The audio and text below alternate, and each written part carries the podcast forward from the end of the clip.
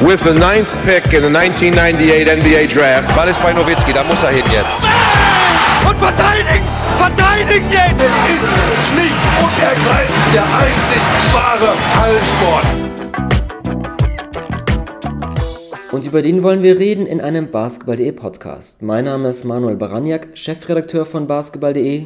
Und am anderen Ende der weihnachtlichen Leitung sitzt Jörg Bären, Host des Something Basketball Podcast und wir begrüßen euch zu einer neuen Ausgabe unseres BBL Festivals. Ähm, Jörg hat es schon angesprochen, das Weihnachtsfest steht vor der Tür und das wird auch deutlich beim Blick auf die aktuellen Trikots von Medi Bayreuth.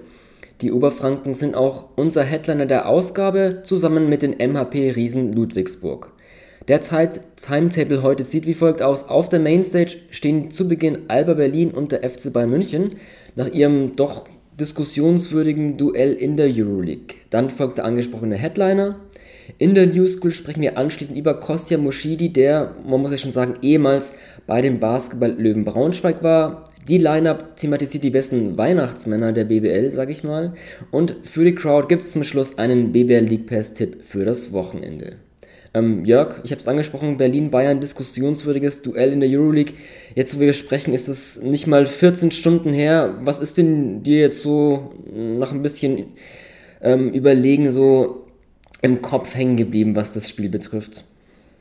Wie viel Zeit haben wir? Äh, da können wir direkt hier bis, bis Neujahr durchziehen. Nein, das Spiel hat natürlich wahnsinnig viel geboten. Äh, allein dadurch, dass es ja echt extrem langsam begonnen hat, beide Teams offensiv überhaupt nicht zu ihrem Rhythmus gefunden haben, wo, äh, wo man auch sagen muss, dass da beide Seiten auch tatsächlich defensiv einen echt extrem guten Job gemacht haben.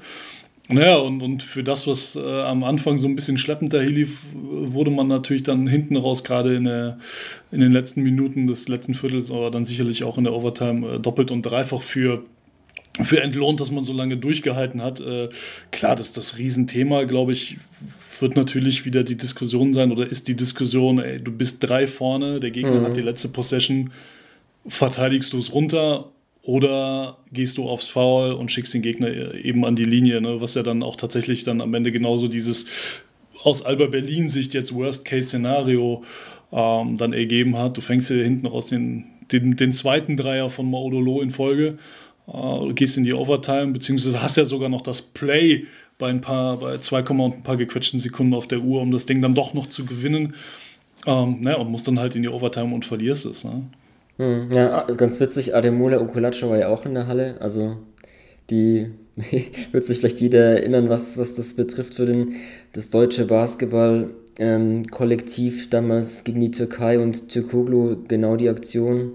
Ja, ist halt irgendwie so, mal so, so eine Philosophiefrage. Also ich habe auch irgendwie dann, ich glaube Jan Jagler hat auch auf Twitter so ähm, warum fault Berlin nicht? Ich dachte auch so, okay, du, du kennst ja eigentlich den Coach Aito. Ähm, ist es so seine Idee von dem, von dem reinen Basketball, habe ich mal gesprochen, dass man einfach nicht ähm, absichtlich faulen will. Das heißt, er auch, ist ja auch so, dass Berlin es nicht gerne so im Fastbreak macht, ähm, da zu Ende spielen will, da genauso. Ähm, ja, schwierig. Also, ich habe mir auch so gedacht, ähm, ich hatte ja, glaube ich, auch letztes Mal so ein bisschen aus meinem Thomas Pech-Interview zitiert und ähm, da ist mir auch so ein bisschen die Sache so hängen geblieben, ähm, was auch äh, Pech meinte, so, ähm, wo sich ja Ito sehr darüber freut, ist so, wenn, wenn Sachen auf dem Feld passieren, nicht von ihm kommen, sondern von seinen Spielern. Das bedeutet, dass Spieler Sachen verstehen, ihren eigenen Input einbringen und in bestimmten Situationen selbstständig handeln. Das ist so dieses typische Read and React, aber ich habe mir auch so gedacht, okay, das könnte man ja eigentlich auch so auf diese taktische Ebene bringen und es ist ja auch eine Form von Read and React zu sehen, okay, drei Punkte vor, paar Sekunden noch, ich faul jetzt einfach mal, auch wenn es jetzt nicht der Philosophie meines Trainers entspricht, aber ähm, ich gebe hier meinen eigenen Input und ähm, weiß ich nicht, ob man da auch so als Spieler, auch also ich glaube in der Auszeit, die Berlin genommen hatte, war nicht direkt vor dem zweiten Dreier, sondern vor dem ersten. Da hat man schon ein bisschen so, glaube ich, gehört, ähm, dass wir nicht faulen. Das hat Nils Giffer im Magenta Sport Interview danach ja auch äh, verifiziert, dass es einfach nicht ähm, die Idee Berlins war. Deswegen kann man ja insofern ja auch dann den Spieler keinen Vorwurf machen, weil er nicht gefordert, weil er einfach dem dem, der Philosophie und dem, was die Vorgabe war, ja einfach auch gefolgt hat. Aber ähm, finde ich trotzdem mal so einen ganz interessanten Ansatz, so, okay, ich gebe meinen eigenen Input, ich faul jetzt einfach. Ähm, ja. ja. definitiv. Also ich glaube, dass du in dem Falle immer schauen musst, ähm, was ist dir denn jetzt wichtiger? Äh, beziehungsweise worauf na, worauf legst du es denn jetzt an? Willst du auf Verdeih und Verderb deine Philosophie durchziehen, die da sagt, ey, wir, wir wollen es sauber runterspielen? Oder sagst du, ey, wir brauchen halt diesen Sieg? Und dann ist es vielleicht auch, ne, dann kann man jetzt auch wieder, ne, da gibt es ja auch diverse statistische Erhebungen darüber, dass man dann vielleicht sagt, ey, okay, stochastisch gesehen ist es aber für uns klüger, wenn wir dann faulen. Auch mhm. wenn das unserer eigentlichen Philosophie gar nicht entspricht. Aber um des Sieges willen ne, geben wir halt das Foul, schicken den Gegner an die Linie, wo er maximal die zwei Punkte holen kann, jada, jada, jada, und dann gewinnst du das Ding am Ende vielleicht knapp. Ne? Also das ist natürlich auch keine Garantie, wenn du den Gegner an die Linie schickst, aber die Wahrscheinlichkeit, dass du das Spiel dann eben gewinnst äh, in der regulären Spielzeit ist natürlich deutlich höher. Klar, du mhm. kannst den einen Freiwurf, kann mal Odolo meinetwegen auch machen, den zweiten Setzer daneben, offensiv Putback, zack, bumm, hast du auch die Verlängerung. Ne? Aber die Wahrscheinlichkeit ist natürlich dann deutlich geringer. Ähm, aber ich glaube, das ist halt eine, eine, ganz entscheidende Frage und der Punkt, den du ansprichst mit der, ähm, ja, mit der Selbstverantwortlichkeit der Spieler, dementsprechend auch zu sagen, ey, ich treffe auf dem Feld letzten Endes die Entscheidung, vielleicht auch mal eine gegensätzliche Entscheidung zu dem, was wir eigentlich sonst immer tun. Ähm, das ist, glaube ich, ein ganz spannendes Szenario. Also mhm. ne, gerade, einfach, weil, weil Berlin jetzt auch naja, ebenso sehr durch diesen spanischen Sp äh, Stil geprägt worden ist unter Aito, der eben sagt, ey, wir fahren nicht, wir spielen das sauber runter. Ähm, ob, das, ob das tatsächlich auch so komplett dann die, die Denke der, der Spieler äh, mittlerweile so sehr geändert hat, dass es für sie einfach normal ist, das so das dann so runterzuspielen. Ne? Mhm. Ich fand auch äh, tatsächlich dieses Interview, was du angesprochen hattest mit Nils Giffer hinten raus, äh, war da schon durchaus interessant. Also der, der klang jetzt, das klang schon sehr nach, ey, wir spielen das halt so mhm, und ja. gut, wir haben die Quittung dafür bekommen und da, da war wenig, ähm, also klar, er hat sich natürlich geärgert, völlig normal, also auch richtig so, äh, weil sie es einfach in der Hand hatten. Aber das klang jetzt nicht so nach, äh, ja, wir haben das da irgendwie, wir haben es versaut oder wir hätten es anders machen müssen. Mhm. Also ich fand, mhm. er hat da schon sehr diese, diese Denke des, äh, wir verteidigen die Possession dann runter, äh, hat er schon sehr glaubwürdig, fand ich, äh, verteidigt. Mhm. ist auch immer die Frage, ne, wenn, äh, um welchen Spieler, um welchen Verteidiger handelt es sich. Also Jonas Matisek kam ja dann auch ähm, zumindest für die letzten 15 Sekunden aus Parkett für Macan Mason, hat dann ähm, Maudolo in beiden Possessions verteidigt vor allem so ein junger Spieler, denke ich mal, der kam A, noch nicht in so vielen Situationen, wo es eben so eine enge Partie war und wo er dann eben das auch hautnah erlebt hat, wie man da eben ähm, agieren oder reagieren kann. Und so ein junger Spieler vor allem wird vielleicht dann noch eher, würde ich mal tippen, vielleicht so auch ähm, das ausführen, was dann auch Coach in der Auszeit sagt. Dagegen, wenn es so ein ganz erfahrener Veteran ist, der vielleicht dann auch ähm, ja, vielleicht auch dann das Selbstbewusstsein hat, da auszubrechen aus dem, was gesagt wurde, der schon andere Situationen durchlaufen hat, der macht das vielleicht anders. Oder wenn jetzt ein Mackay Mason, keine Ahnung, doch auf dem Parkett wäre in den USA, ne, ist das eine European Question, würde Craig Popovich jetzt entgegnen, wenn wir jetzt irgendwie dieses diskutieren, faul oder nicht faul.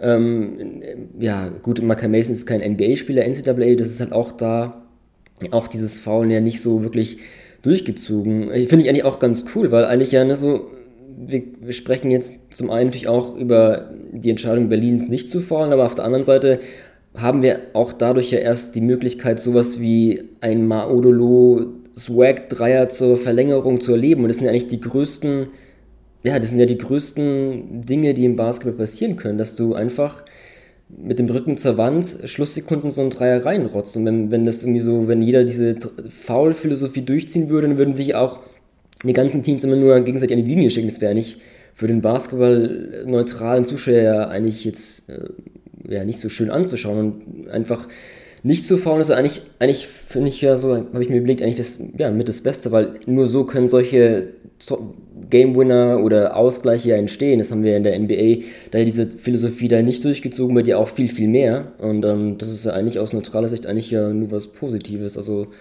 ähm, Definitiv, es gibt dir halt die Bühne, dass du dann genau solche Momente erst erschaffen ja, kannst. Also klar, aus Berliner Fansicht ist es erstmal schwer, so irgendwie vielleicht ähm, ähm, diesen Gedankengang durchzugehen, weil ähm, ist halt schon ein bisschen mal wieder Bayern ist halt schon hart, aber ja. ja natürlich, aber gerade wenn du, also jetzt spontan gedacht, ebenfalls Berlin, damals dieses denkwürdige Pokalspiel, wo Mita Demirel an der eigenen Baseline den Einwurf bekommt, mhm. das Ding komplett nach vorne trägt und dann den, den Layup zum Sieg reinmacht. wo du auch denkst, äh, es gibt da auch Jahre später gab es ein legendäres äh, oder ein sehr schönes äh, kleines Interview mit Demirel und damals Sascha Obradovic ja, für Köln ja, gespielt hat, ja. ne, wo sie halt gesagt haben, so, ey, nehmt mal diese Szene auseinander und Obradovic dann halt damals zu dem Zeitpunkt, als sie das Interview aufgenommen haben, bereits Coach ähm, sagte, ey, wir haben hier einen Fehler gemacht, wir haben da einen Fehler gemacht, wir hätten vielleicht da sogar noch faulen müssen und da hätten wir so stehen müssen, lalala. Wo du dann denkst, ja, natürlich, A, sind wir hinterher immer alle schlauer, das sowieso, aber B, äh, das macht ja auch den, den Reiz wiederum so eine Situation aus, dass du, dass in wahnsinnig kurzer Zeit wahnsinnig viel passiert und ähm, das eben auch dann, naja, halt mal für ein Team nicht alles perfekt läuft und du dann eben erst in diese Situation geraten kannst, dass eben ein Spieler zum Helden wird, so wie damals Demirel, so wie heute jetzt Maodolo. Und ich glaube, auch das wird in Erinnerung bleiben. Ich glaube, dass, dass sich in einem halben Jahr oder einem Jahr, klar, ne, bis, bis auf viele Berlin-Fans, für die ist es natürlich echt ein sehr tief sitzender Stachel oder noch ein, noch ein weiterer tief sitzender Stachel. Aber ich glaube, dass sich an dieses potenzielle Foul, was man hätte geben können, die mhm. allerwenigsten werden erinnern können, sondern wird es darum gehen, ey, Maudolo war am Ende Klatsch, fertig. Mhm. Ja, ja. ja, das ist halt auch so, ne, finde ich auch, wenn man es so vergleicht, jetzt, ne, Maodo spielt den, den besten Basketball seiner Karriere, das haben wir auch schon häufiger in dem Podcast angeführt und jetzt auch diese, diese Closer-Qualitäten, ja, da fragt man sich bei Bayern halt auch schon, die haben halt echt dann ne, die Qual der Wahl, so wenn es in der Crunch-Time geht. Und wir haben so viele Optionen, das heißt Tiefgehen mal Bartel oder Monroe, die im Poster was machen können, Koponen als, als Edelschütze, Jedovic, der auch, ähm, klar ist jetzt, äh, aktuell durch seine Rückkehr von der Verletzung jetzt nicht so fit, aber tendenziell hat, ist er ja auch ein Spieler, der in der Crunch-Time übernehmen kann. Das wissen die Alba Berlin-Fans natürlich ähm, auch mit am stärksten. Wladimir Lucic, der auch ein krasser Crunch-Time-Spieler mit seinen Dreiern ist und jetzt mal Udolu auch. Auf der Gegenseite bei Berlin ist halt immer so die Frage, hat sich jetzt auch, finde ich, mal wieder bestätigt in diesem Duell einfach, okay, ne, wenn es eng wird, wenn, wenn die Bayern switchen und wenn es dann mehr aufs 1 gegen 1 ankommt, wer übernimmt da jetzt? Also Hermannsson ja, hat, hat nicht so glücklich gespielt. Ähm, Siever ist jetzt auch verletzt. Ähm, Sigma ist jetzt auch nicht jetzt der, der 1 gegen 1 wirklich geht und da viel für sich selbst kreieren kann. Ähm, ja, dann so die letzte Possession auch, wenn man so die Berliner Entscheidungen in engen Spielen, so dieses Lob-Anspiel, also wenn es kommt, wenn sowas kommt, dann schon, von Berlin, also da war jetzt auch nicht gar nicht so überrascht, dass sie sowas auspacken, aber das war halt auch, ja, auch nicht so gut gespielt und weiß ich nicht, dann so ein, so ein Eriksson, und dann klar mit, ich weiß nicht, wie viele Sekunden genau auf der U-Bahn, waren es jetzt 2,9 oder so, knapp unter 3, ja, da kann man sich auch was anderes laufen, vielleicht Ericsson doch so ein bisschen um den Block gehen lassen, damit es zumindest andeutet, okay, ich, kann, ich bin hier eine Option, aber der stand ja eigentlich nur da an der Freiwurflinie und ist irgendwie vom Einwurf weggegangen, da war da gar keine Option. In der Verlängerung, als es knapp wurde, stand er gar nicht auf dem Parkett. Das ist ja eigentlich auch dein bester Schütze. Also, ja, Berlin und Crunchtime, das ist auch, das passt irgendwie, passt nicht so wirklich. Ja, es ist, es ist definitiv schwierig. Also, es ist, ähm, sie leben da natürlich noch, noch mal mehr und da sind wir dann eben, glaube ich, wieder bei diesem Read and React. Dadurch, dass sie sagen, ey, wir sind halt kollektiv so wenig ausrechenbar, dass wir dann dementsprechend einfach die beste Option nehmen, die sich uns bietet. Mhm. So, du musst die dann aber halt auch finden. Ne? Und genau das von dir angesprochene Play mit 2, und ein paar gequetschten auf der, auf der Uhr ähm, am Ende der regulären Spielzeit, wo sie dann da eben dieses Lob-Anspiel auf Noko versuchen, wo du sagst, ja, ja, kannst du schon machen, aber ist das wirklich dein, deine beste Option mhm. in dem Moment? Ja. Weiß ich nicht. Das letzte Play am Ende der Overtime, äh, wo der Ball ja dann auch nochmal auf T, auch naja, mehr so aus der Not heraus ja, ja. Richtung, Richtung Siva und äh, Richtung Sigma unten geht und, und der die Pocket dann aber nicht ganz halten kann, zum Glück dann irgendwie noch den, den, den Ball wieder raustippt zu, zu Giffey, ähm, der dann ja sogar noch einen halbwegs offenen, freien Wurf bekommt. Mhm. War natürlich auch nicht so das, was du, wo du sagst, ey, lauf, lauf ein gutes Play und du, du hast aus dem Play heraus so ein paar Optionen. Ne?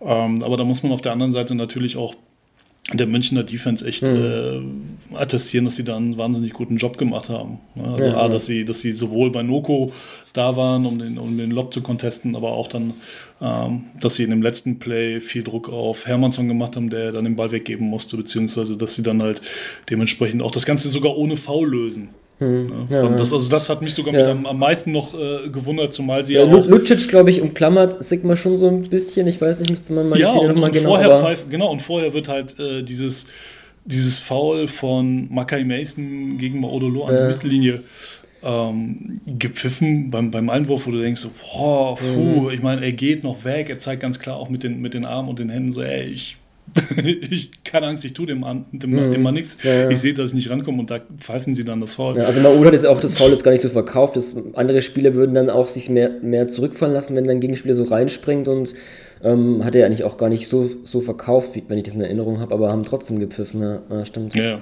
ja. sie gehen halt beide in die, in die gleiche Richtung. Ne? Mason zieht noch zurück, als, als er sieht, okay, Mauro kriegt den Ball. Ähm, klar, er steht dann nah an ihm dran, klar, er berührt ihn, aber auch im, im Vergleich zu Fouls, die sie halt schon vorher im Verlauf des Spiels gepfiffen haben, hätte ich jetzt tatsächlich so aus der Natur der Sache rausgesagt, so, ey, lass laufen. Hm, ja, Gut, ja. ja, Mason dann so ein bisschen so der tragische Held. Also war schon so, also er hat ja schon einige Partien in der Euroleague, wo er so phasenweise übernommen hat, aber das ist so wirklich so ein, vielleicht das endgültige Breakout-Game. Also ich habe es auch dann so mal getwittert, dass für mich so Mason eigentlich so ein bisschen der, der Anti-Berlin-Spieler ist. Also wir haben schon dieses Read and React und ähm, eigentlich ist es ja wirklich wenig so aus dem Pick and Roll und 1 gegen 1, aber eigentlich ist es schon so ein eher Masons Spiel. Also er forciert immer viele Aktionen, also gab es auch bestimmt viele Beispiele bisher im Saisonverlauf, wo er so ein bisschen mit dem Kopf durch die Wand und auch da auch teilweise auch krass abgeräumt wird, aber ja, jetzt gegen Bayern hat es auf jeden Fall geklappt, hat er wirklich übernommen und scheint für mich auch so ein Spieler zu sein, der auch da einfach wenig Angst hat und ähm, habe mich auch so gefragt, okay, vielleicht auch wenn es für mich, ich habe jetzt ne, so plakativ Anti-Berlin-Spieler tituliert, vielleicht brauchst du auch in diesem System eben so einen Spieler. Also ich hatte es auch in der Vergangenheit immer mal wieder, wenn es dann eben zu den Finalserien kam, so okay, dieses ähm, egalitäre System in Berlin, irgendwann, du brauchst halt einfach, vor allem wenn dann die Defense switcht und alles und es kommt drauf an, wer, wer, wer eins gegen eins gehen kann, brauchst halt auch so einen Spieler. Also ich würde jetzt nicht sagen, dass jetzt Mason jetzt hier der Go-To-Guy Berlins jetzt wird und da immer in der Crunch-Time auf dem Feld steht und dann irgendwie auch Aktionen forciert, aber ähm, ich glaube, es ist einfach so ein bisschen das Naturell von ihm, dass er das machen kann. Und ähm, also ich, also er hatte auch eine Phase, wo er auch defensiv, also da gab es, glaube ich, wirklich so eine Phase, wirklich in vier Possessions in Folge überall ähm, seine, seine Finger im Spiel, hat er mit Stil, mit Offensivfall aufgezogen, dann im Gegenzug faul gezogen, so hart abgestoppter Baseline-Jumper. Er hat wirklich dieses Spiel, ähm, ich glaube, mit so Ende dritte Viertel hat er wirklich übernommen und ganz klar für Berlin gedreht. Also das war schon klasse zu sehen von Mackay Mason. Absolut. Ja, der ist halt einer, den, den kannst du halt reinschmeißen und der kann dir immer was geben, weil es einfach gewohnt ist zu spielen. Ne? Äh, wenn du halt so lange wie er auf dem, auf dem College gespielt hast und, und auch echt immer ordentlich Minuten gesehen hast, du bist es halt gewohnt zu spielen. So, und dann ist ja immer nur die Frage, kriegst du es dementsprechend auch auf, auf einen anderen Level oder auf die nächsthöhere Bühne übertragen? Ja, so wie jetzt halt bei ihm dann dementsprechend mit der Easy Credit BBL beziehungsweise mit der Euroleague. Ähm, und gerade Euroleague also ich finde in der, in der BBL weniger, aber in der Euroleague schon hat er auch öfter mal so, so kleine Momente gehabt, mhm. wo man gedacht hat, so, oh, okay, Makai Mason, da, da geht noch was. Ne? Ja, ja. Sei es halt, äh, ich erinnere mich an das Spiel gegen Piraeus, ähm, wo er auch irgendwann einfach reingeschmissen worden ist und ja, so mikrowellenmäßig, bam, bam, läuft er auf einmal heiß. Ne? Und, und gibt dem Team dann nochmal so, so einen Push, ähm, der, glaube ich, auch sehr wichtig ist, einfach dadurch, dass naja, dass du, du hast so viele, so viele personelle Querelen, also mhm. allein, also verletzungsbedingte Querelen bei Alba Berlin, ähm, dass es dann natürlich gut tut, wenn du einen hast, wo du, wo du weißt, ey, den kannst du reinschmeißen und der tut dir auf jeden Fall mal definitiv nicht weh, grundsätzlich, weil er einfach spielen kann. Ähm, aber der ist definitiv auch immer in der Lage, halt mal für ein überraschendes Moment zu sorgen. Ne? Mhm. Und äh, das war gestern natürlich das, das, absolute Paradebeispiel dafür, gar keine, gar keine Frage. Und äh, die Frage wird dann jetzt natürlich noch sein, ich hatte jetzt, wo wir Donnerstagmittag aufzeichnen, im Laufe des Vormittags noch keine offizielle Meldung von Berlin gefunden, ähm, was mit Peyton Siever ist. Mhm. Ähm, aber vielleicht sehen wir von, von Mackay Mason, sollte Siever jetzt, Klopf auf Holz, dass es nicht so weit kommt, aber sollte Siever äh, eventuell längerfristig ausfallen oder zumindest kurzfristig ausfallen, dass wir dann äh, hoffentlich von Mackay Mason ja, nochmal mehr sehen ja, in den kommenden ja. Tagen und Wochen. Na gut, das ist ansprechend. Ich glaube, Sievers ist auch schon die dritte Verletzung in der Saison, hatte ja den Saisonstart verpasst mit einer Wadenverletzung. Dann Mitte November, vielleicht ist es ja so eine, ja, so eine ähnliche Verletzung auch, weil da hatte er damals auch ähm, Oberschenkel, das war glaube ich ein Muskelfaserriss. Da war dann Mitte November, glaube ich, letztlich so zwei Wochen raus. Ähm, ja, vielleicht geht es in die Richtung, mal gucken. Aber es ist halt irgendwie auch so, ja, wenn wir jetzt auch über das Spielerische und so die Vergangenheit beider Teams auch so dieses eine Spiel wieder so ein, so ein, so ein Pass pro Truto auch für so, für so Siever, diese Verletzungsanfälligkeit, die ist halt einfach bei ihm schon krass gegeben und das wird halt auch einfach nicht weniger. Und jetzt schon die dritte Verletzung in dieser Saison, wir sind jetzt noch nicht mal im neuen Jahr, ist halt schon hart. Also könnte man natürlich jetzt auch jetzt groß wieder aufziehen und schon auf den Gesamtblick Berlins gucken in die Zukunft, ähm, wie sehr dann so ein Spieler wirklich du auf den setzen kannst. Ist halt irgendwie, ist halt bitter. Also kann natürlich auch Peyton Siever nichts für, aber es halt, es zieht sich halt einfach ganz klar durch seine Zeit in Berlin, dass, dass er einfach ein, ein verletzungsanfälliger Spieler ist, leider. Ja, ja definitiv. Ja, und äh, da hast du halt natürlich dann jetzt neben Siever immer noch, du hast einen Kavanaugh, der draußen sitzt, du hast immer noch einen Stefan Peno, der draußen sitzt. Also, Tim Schneider ist jetzt gerade erst wieder zurückgekommen. Also das, das wird ja auch, irgendwie wird es innerhalb dieses Clubs insgesamt auch überhaupt kein bisschen ruhiger, ne, mhm. was, was, diese, was diese Baustelle angeht. Mhm. Ähm, ja. Aber wie du sagtest, gerade mit, mit Siva ist natürlich, also der bringt ja auch ein Element mit, einfach was der Mannschaft wahnsinnig gut tut. Dadurch, dass er echt zum Korb gehen kann, aber auch werfen kann. Äh, ich finde, er ist auch ein durchaus ähm, unterschätzter Verteidiger, weil er mhm. ist schon auch, schon auch tough für einen Spieler seiner Größe. Und das, das gibt so einer Mannschaft natürlich wahnsinnig viel. Ja. Plus, klar, ist jetzt auch schon ein paar Jährchen da, ähm, hast du dann natürlich dann noch den, den Faktor Identifikation mit dabei, was natürlich immer gut ist, gar keine mhm. Frage. Ja.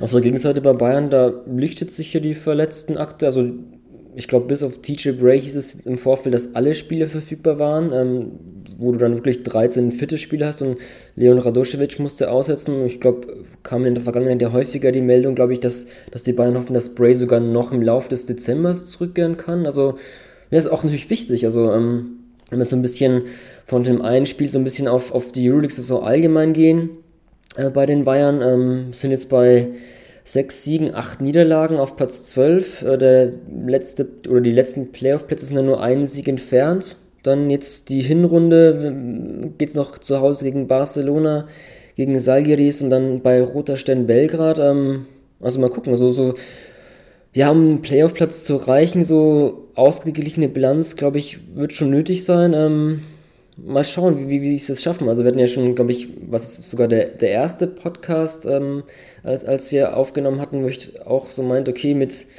dieser Point Guard-Situation, keine Nachverpflichtung in Euroleague, vielleicht wird es ihnen den, den Playoff-Platz kosten. Ähm, ja, ich bin letztlich jetzt auch, also mein, klar, wir, wir sprechen jetzt, das war jetzt auf jeden Fall, ähm, die Crunch-Time hat für vieles entschädigt, was das Spiel jetzt gegen Berlin betrifft, aber wenn wir so ein bisschen auch wirklich die ganzen 45 Minuten betrachten, war es ja auch einfach kein wirklich gutes Spiel. Also Ballverluste, technische Fehler, klar, auch sehr viele Schiedsrichter beim Block stellen, vielleicht auch ein bisschen zu viel, aber ähm, mich hat Bayern da auch auf keinen Fall überzeugt. Ähm, Nö. Deswegen würde ich also auch diesen zumindest in, in einigen Bereichen nicht überzeugt. Ja. Ne? Also klar, du hast äh, halt mit Monroe einen Tief, der halt ein absolutes Biest ist und da unten dominieren kann. Mhm. Ähm, aber gerade auf den, den kleinen Positionen, das war echt noch pff, ja, schon sehr wackelig. Ne? Ähm, mhm. Wobei man natürlich sagen muss, ey, du hast halt jetzt mit, mit Jedovic hast du einen Rückkehrer, ähm, der, Gott, was, was der spielen kann, das wissen wir alle. Ähm, dann hast du so ein bisschen diesen X-Faktor, auch wenn er kein Backcourt ist, aber hast du natürlich mit äh, Josh Justis einen, der auch nochmal echt ein ganz spannendes Element da reinbringt und der hat ja auch am Wochenende in der BBL schon gezeigt, äh, beziehungsweise let, letzte Woche in der, in der Euroleague war es, meine ich, ähm, gezeigt, was er für einen Impact haben kann, einfach weil der Typ weiß, wie man verteidigen muss äh, und dann eine tolle Länge und Athletik mitbringt. Ja, und wenn dann tatsächlich äh, jetzt in absehbarer Zeit der von dir angesprochene TJ Bray dazukommt, dann hast du, glaube ich, auch ganz schnell diese, äh, die, diese Point Guard-Diskussion, die gefühlt aber auch ein bisschen abgeflacht ist, weil man das Gefühl hatte, dass der Marcus Nelson echt ein bisschen stabiler wird hm, ja. äh, in Summe, glaube ich, kannst du das dann irgendwann komplett äh, ad acta legen. Ne? Und mhm. dann ist das, dann ist tatsächlich eher die Frage, ey, wie kriegst du die ganzen, wie kriegst du das mit der Spielzeit gehandelt? Ja, ja. Und äh, also um, um das Thema Load Management äh, muss man sich dann, glaube ich, bei München null, null Probleme machen. Da geht es dann eher darum, wahrscheinlich die diversen Egos zu pflegen und äh. zu gucken, dass alle glücklich bleiben. Ne? Ja, da bin ich auch mal gespannt, auch so, was jetzt auch einfach so das Offensivsystem betrifft. Also, ich meine, jetzt mal ganz kurz auf das Berlin-Spiel zurückgehen. Auch Ende drittes Viertel, Bayern führt mit zwölf. Eigentlich spricht alles für sie. Ähm, dann auch am Anfang Giffey muss raus mit dem vierten Foul, dann steht eben so ein Makai Mason und Kresimir Nikic auf dem Parkett, wo du auch denkst, okay, eigentlich muss jetzt Bayern das Spiel kontrollieren und äh, mit plus 12 führen dann noch vor dem Ende des dritten Viertels da auch, auch davonziehen, aber die hatten dann einfach keinen Plan mehr in der Offensive. Ähm, Bartel hat eigentlich offensiv so im Post ersten Halbzeit, als, mal, als die Bayern über ihn ging, eigentlich einen ganz guten Job gemacht, das heißt gepunktet oder auch dann auch äh, so Anfang des dritten Viertels so Lucic für den Dreier gefunden, aber da ging offensiv echt gar nichts mehr. Und da bin ich auch gespannt, wenn jetzt wirklich alle Verletzten zurück sind, auch so ein TJ Bray, wo er dann auch eine große Ballhändlerrolle übernommen wird. Was macht dann Radonic da offensiv? Weil er wird da, bin ich, zum einen, wie du ansprichst, so Egos ein bisschen äh, versuchen, dass jeder zufrieden ist, aber hat auch sein ganzes System. Das mein Offensivsystem Bayern unter Radonic, das diskutieren wir ja schon seit jeher und äh, das wird dann auch nicht einfacher, wenn du halt wirklich so viele Optionen hast. Du musst halt aber auch dann ja, für dich das Optimale rausfinden und, und ähm, was machst du zu welchem Zeitpunkt, da, da bin ich ja wirklich mal gespannt, auch wenn durch das eine eigentlich eine gute ähm, Position ist, so viele Spiele und Optionen zu haben, aber da wirklich dann das richtige System, die richtige Hierarchie ähm, zu finden, wird dann auch nicht einfach, gerade für einen Coach, der nicht doch eher so der defensive-minded Coach ist. Ähm, ja, da bin ich mal auch gespannt, wie, wie die Münchner das, das handhaben werden. Ja, ich kann mir vorstellen, dass sie dann zukünftig ähm, generell mit mehr Ballhändlern auf dem Feld stehen werden. Also dass du eher mhm. immer dann eine, eine ich sag mal, um, um Nelson, Lowe und Bray, dass du vielleicht viel, hm. viele Konstellationen auf dem Feld sehen wirst, wo zwei von den dreien mit dabei sind. Ja, ja. Ähm, weil ich fand auch, das war so eine der, ähm, einer der Punkte, die, der ihn gestern dann wehgetan hat beim Euroleague-Spiel in Berlin. Ähm, genau in der Phase, in der Berlin halt mit, mit dieser Achse, die du auch mhm. genannt hast, um, um Nikic, Mason, Matisek war ja auch noch mit auf dem Feld. Ich glaube, Giffey und äh, Gidreitis, bin mir nicht ganz sicher. Ähm, wo du sagst, ey, die, also vor allem auch, weil da die, die kleinen Spieler, und da fand ich diese Achse um Mason und Matisek so spannend, das sind halt echt richtige Zecken ne, in der Defense. und die machen da echt richtig, richtig Druck.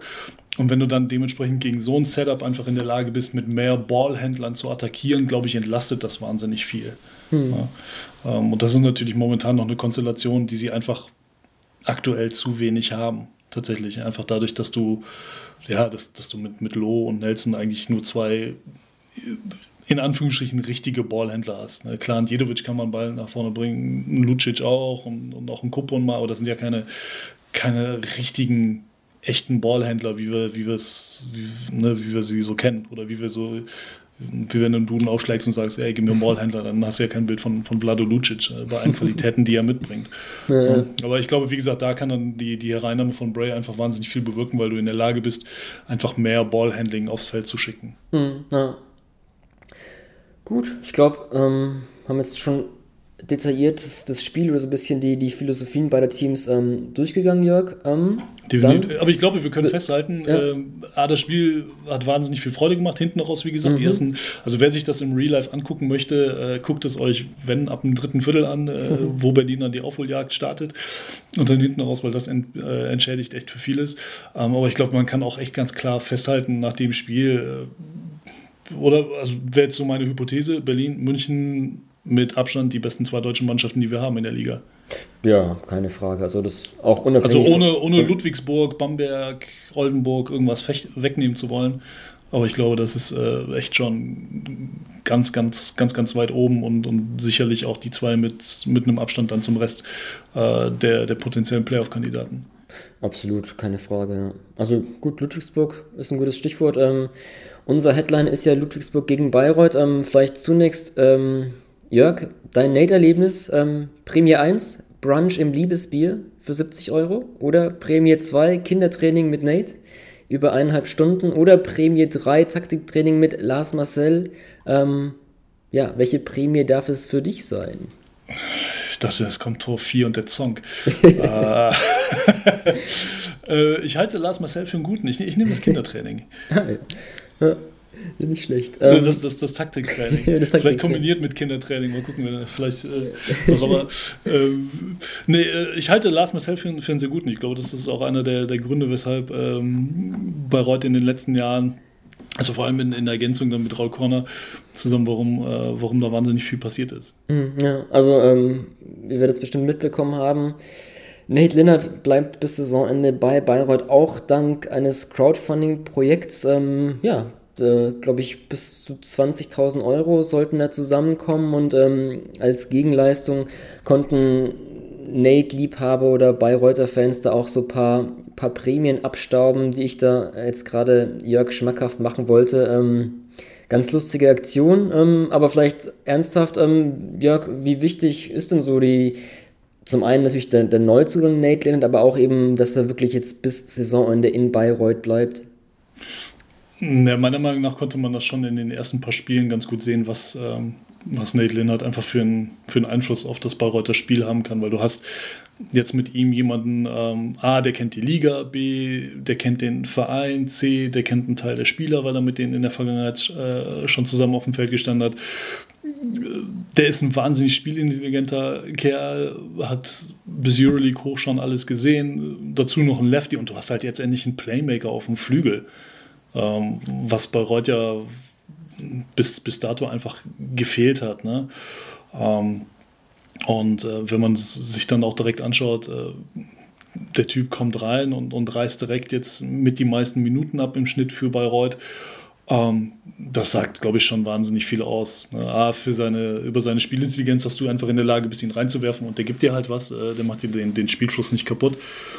Ähm, ja, und, und allein die Tatsache, dass er, dass er auch äh, innerhalb dieses Mannschaftsgefüges da jetzt mit, mit knapp 3,3 Assists äh, pro Spiel die zweitmeisten Kopfvorlagen äh, verteilt, ist, glaube ich, ein ganz, ganz klares Zeichen dafür, auch dass er sich sehr schnell integriert hat in diese Mannschaft. Hm, ja. Also für mich auch so Bayreuth so ein Beispiel, wirklich wo du sagen kannst, innerhalb einer Saison, das sind eigentlich zwei verschiedene Teams. Das hat jetzt nicht nur mit Nate, Linnert zu tun, sondern auch mit Andy Seifert. Ähm, ich glaube, seine seine Nachverpflichtung, auch die Rückkehr von Seifert nach, nach dessen Schulterverletzung, die sind so ein bisschen ja überlappt, aber da hast du echt wirklich jetzt gemerkt, okay, das ist wirklich ein ganz anderes, anderes, Team. Also jetzt ohne Lindert und ohne Seifert war es jetzt schon teilweise schwer mit anzuschauen. Was ich auch ganz interessant finde, klar, ähm, du sprichst es an, Lindert als, als Ballhändler auf dem Flügel ist, ist sehr wichtig. Ähm, ich finde das auch immer klasse, was er da so im Pick and Roll spielt und auch Seifert, ähm, ja, so als als Low-Post-Spieler da wirklich halt einer der. Sieht, sieht nicht immer ganz schön aus, was er da macht, aber ist auf jeden Fall sehr, sehr effizient und äh, hat da wirklich gute Moves am Start. Aber ich fand auch interessant, dass irgendwie Bayreuth mit den beiden so defensiv sich so gesteigert hat. Also, die hatten, ich habe mal so ein bisschen Statistiken verglichen. Ähm, vor den beiden waren sie beim Defensivrating letzter. Und wenn man jetzt die sechs Spiele mit beiden betrifft, ähm, haben sie das siebtbeste Defensivrating war ich erstmal auch, okay, ein ähm, bisschen verwundert, weil ich jetzt sowohl Lindern als auch vor allem Seifer jetzt nicht so die als die Defensivkünstler ähm, im Kopf habe, aber ja, als ich so ein bisschen Spiele gesehen habe, fand ich auch interessant, so mit, mit Seifert, was sie da so ein bisschen spielen, oft so, so doppeln im Pick and Roll, ähm, auch so dieses Hatch and Recover und das klappt irgendwie auch ganz gut. Also, ne, wenn du so mit Seifert jetzt einen Center hast, der vielleicht jetzt nicht so schnell auf den Beinen ist, wenn der halt ein bisschen so absinkt im Pick and Roll, dann kann der halt auch gut attackiert werden.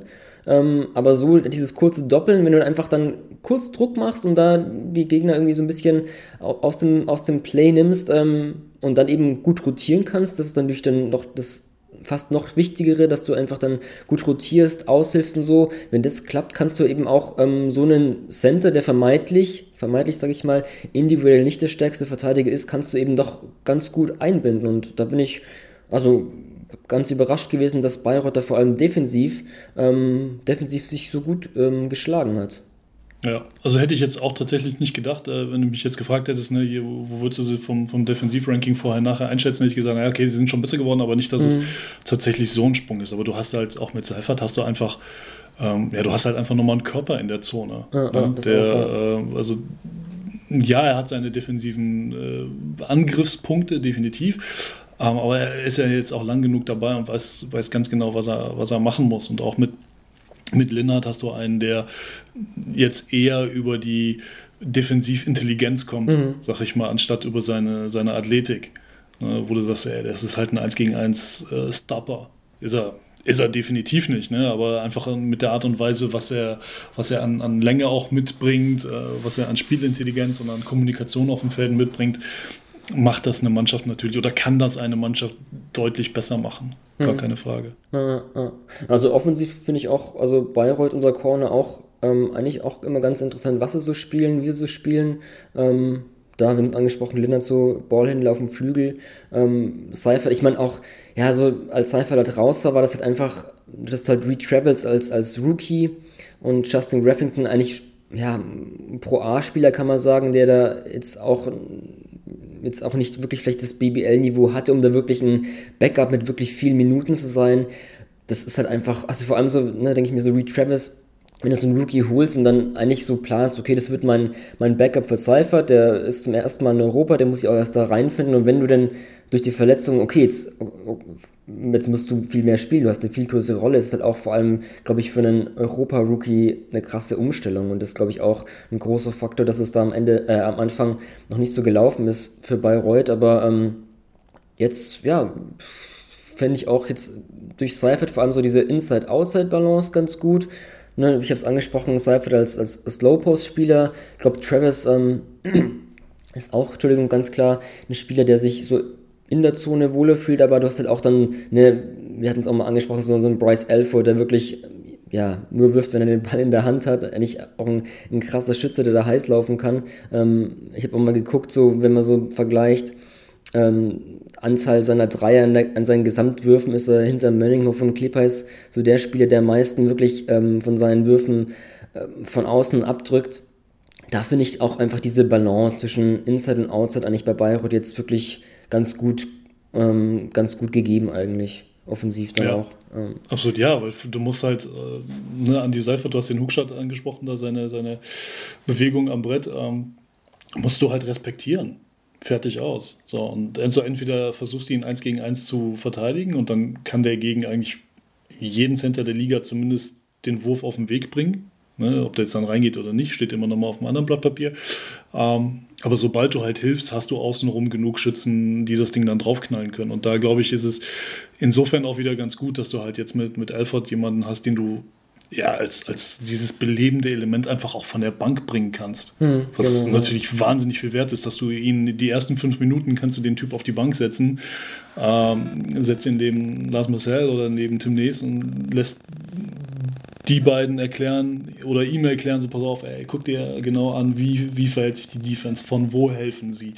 Ne, wann helfen sie? Was gibt dir das für Freiräume, wenn du gleich aufs Feld kommst? Ich glaube, das ist für so einen, für so einen Schützen ist das natürlich wahnsinnig wertvoll, dass er, dass er schon äh, ne, dementsprechend echt mit einem Wissensvorstand aufs Feld, äh, Vorsprung aufs Feld kommt und dann das Ding halt draufknallen kann. Hm, ja.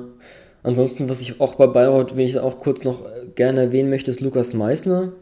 Der überrascht mich auch diese Saison ziemlich positiv. Definitiv, einer der, der, der sehr guten, positiven ja. Entwicklungen, Überraschungen der Saison. Ja, also ich finde irgendwie auch so, also von, ne, spielt auf der 4, aber so von, von seinen Bewegungen echt so, wo ich denke, okay, das ist teilweise so ein bisschen Guard im, im Körper eines, eines Vierers, also so, wo er einfach ja, so ein Closer attackieren kann, dann wirklich so zwei, drei Dribblings und dann so, so ein, so ein Pull-Up-Jumper nimmt, wo du einfach von einem Power-Forward nicht erwartest, das hat er drauf. Ich, ja, ganz, wie sich so bewegt, Ball abseits und ich denke auch, ich glaube schon, dass es für, für Bayreuth enorm wichtig ist. Also so, so auf den großen Positionen, da bin ich jetzt so ein bisschen schon ein bisschen skeptisch. Also Brunsma überzeugt mich nicht, muss ich sagen. Ähm, dann startet Bayreuth momentan mit Seifert und Travis, finde ich auch ein bisschen schwierig, weil halt beide überhaupt nicht die, die, die Werfer sind. Also klar, sie können mal, Seifert vor allem Mitteldistanz, kann vielleicht auch ein Dreier nehmen, aber es sind ja einfach keine Schützen. Die Defense wird die nicht respektieren draußen. Und da ist halt vor allem Meißen auch als jemand, der eben den Dreier nehmen kann, auf der 4 sehr wichtig und ähm, die haben halt dann nicht so viel Quantität. Ähm, so, ein, so ein Lucky Jones, der jetzt auch zurück ist, den ich auch für den, für den besten Verteidiger in Bayreuth halte, der kann vielleicht auch so ein bisschen auf der 4 aushelfen, aber nichtsdestotrotz ist, ist Meißner, glaube ich, vor allem in dieser Saison für, für Bayreuth und für Corner sehr, sehr wichtig. Definitiv. Ja, und ich glaube, der hat jetzt äh, gerade auch mit der Rückkehr von Seifert hat er so langsam äh, dann auch seine Rolle echt in diesem ganzen Konstrukt richtig gefunden. Ne? Die letzten vier Spiele, 8 von 13 von draußen, ist genau dann dieser, dieser Gegensatz, den du halt haben oder den du halt brauchst oder der dir halt sehr gut tut, ne? wenn du äh, eben auch jetzt äh, mehr Personal hast, was wirklich in Brettnähe Alarm machen kann, dass du dann eben einen großen hast, den du rausziehen kannst, damit ne, dein, dein Low-Post-Spieler da ein bisschen mehr Platz zum Operieren hat. Äh, und ey, wenn halt das irgendwie doppelt kommt, dann kriegst du ihn doch nochmal raus aus den auf den Stretch Vierer und dann, dann knallt die Meißner halt die, die Dinger da rein. Hm, ja. Das ist definitiv sehr, sehr erfrischend, sehr erfrischend zu sehen. Ja. Absolut. Das ist halt auch einer von den Jungs, die, ähm, ja, die, die lange Zeit drüben in den Staaten die mhm. kommen zurück und der hat halt immer gespielt. Ich mhm. finde, das ist so, die, da sind wir dann wieder so bei dieser ähm, basketballerischen Selbstverständlichkeit eines Mackay Mason ey, wenn du halt es gewohnt bist, einfach zu spielen, ja, dann kannst du halt spielen. So. Also dann, dann hast du damit auch kein Problem, vielleicht mal irgendwo reingeworfen zu werden, weil du halt weißt, wie Basketball funktioniert. Ne? Und äh, Lukas Meissner macht da echt einen sehr, ich finde auch einen extrem unaufgeregten Job mhm. für Bayreuth. Ja, das stimmt. Ja. Ja. ja. vielleicht kann man auch so ein bisschen parallel mit vielleicht Christian Senkfelder ziehen, auch im College, ähm, dann vielleicht so zu einem Mittelklasse-Team kommt er. Senkfelder damals in Braunschweig ähm, und hat sich dann auch individuell stark weiterentwickelt und mal gucken, welchen, welchen Weg Lukas Meister dann einschlagen wird. Ähm, Björk, wenn du nichts mehr zu Bayreuth hast, lass uns zu Ludwigsburg gehen. Auf jeden Fall. Gerne. Ist ja insgesamt eine ganz spannende Konstellation. Ne? Auf der einen Seite hast du äh, ja, das, das, Team, was, was echt äh, heißer kaum sein könnte, auch wenn sie jetzt äh, zuletzt eine Niederlage kassiert haben mit Ludwigsburg und dann hast du halt ähm, mit Bayreuth ein Team, ähm, was echt dieses Jahr ja, aus, aus mehreren Gründen so ein bisschen seine Probleme hatte, aber sich so langsam wieder an die Playoff-Plätze ranrobbt. Ähm, ist eine ganz, ganz spannende Geschichte. Und vor allem auch mit den, mit den beiden Teams in der, in der Konstellation jetzt gegeneinander. Ähm, zumal es ja da auch vor, vor zwei Jahren, meine ich, wäre es gewesen, äh, eine Playoff-Serie gegeben hat, in die Ludwigsburg dann klar gewonnen hat. Ähm, das ist ein ganz spannendes Matchup. Hm, ja. wenn, wenn, wenn ich jetzt eine, dich mal frage, wenn du eine, eine Guard-Terror-Skala von 1 bis 10 ähm, aufstellen müsstest, wo würdest du das, das, dieses John Patrick-Team von Ludwigsburg einordnen auf der Guard-Terror-Skala? auf der Gartenherausgabe. Ja. Die kriegen von mir eine glatte, äh, weil sie einen Rekord von 9 Siegen, 2 Niederlagen haben, kriegen sie da eine 9,2 von mir. Oh, tatsächlich, tatsächlich. Ich glaube, die, für die 10 fehlt noch äh, so ein bisschen was. Ähm, aber auch einfach, weil da diese, diese John Patrick-Historie so viel abgefahrene Guard-Kombinationen zu bieten hatte. Mhm. Ich erinnere mich da auch gerne immer noch an, an vergangene Zeiten mit Rocky Trice und Konsorten. Ja, genau. Ja. Ähm, äh, die alle auch ihren Charme hatten, deswegen äh, kriegen sie nicht die volle Punktzahl, aber ja. eine, aber eine 9,2. Ja, das, das zahlt sich ja auch aus. Also wir, wir haben ja auch seinerzeit vor ein paar Wochen mal über das Spiel, ähm, als wir Kilian Hayes so ein bisschen näher beleuchtet haben, mhm. der nach, gegen Ludwigsburg ran muss und die nehmen den einfach nach allen Regeln der defensiven Kunst auseinander. Ne? Der, der arme junge Kerl und geht am Ende mit acht oder neun Turnovers vom, vom Feld. Ähm, also das äh, war jetzt auch bei Hayes dann kein Einzelfall, weil du einfach insgesamt so viel defensiven Druck gerade auf den ballführenden Spieler hast, dass, dass sie halt einfach über 15 Turnover forcieren.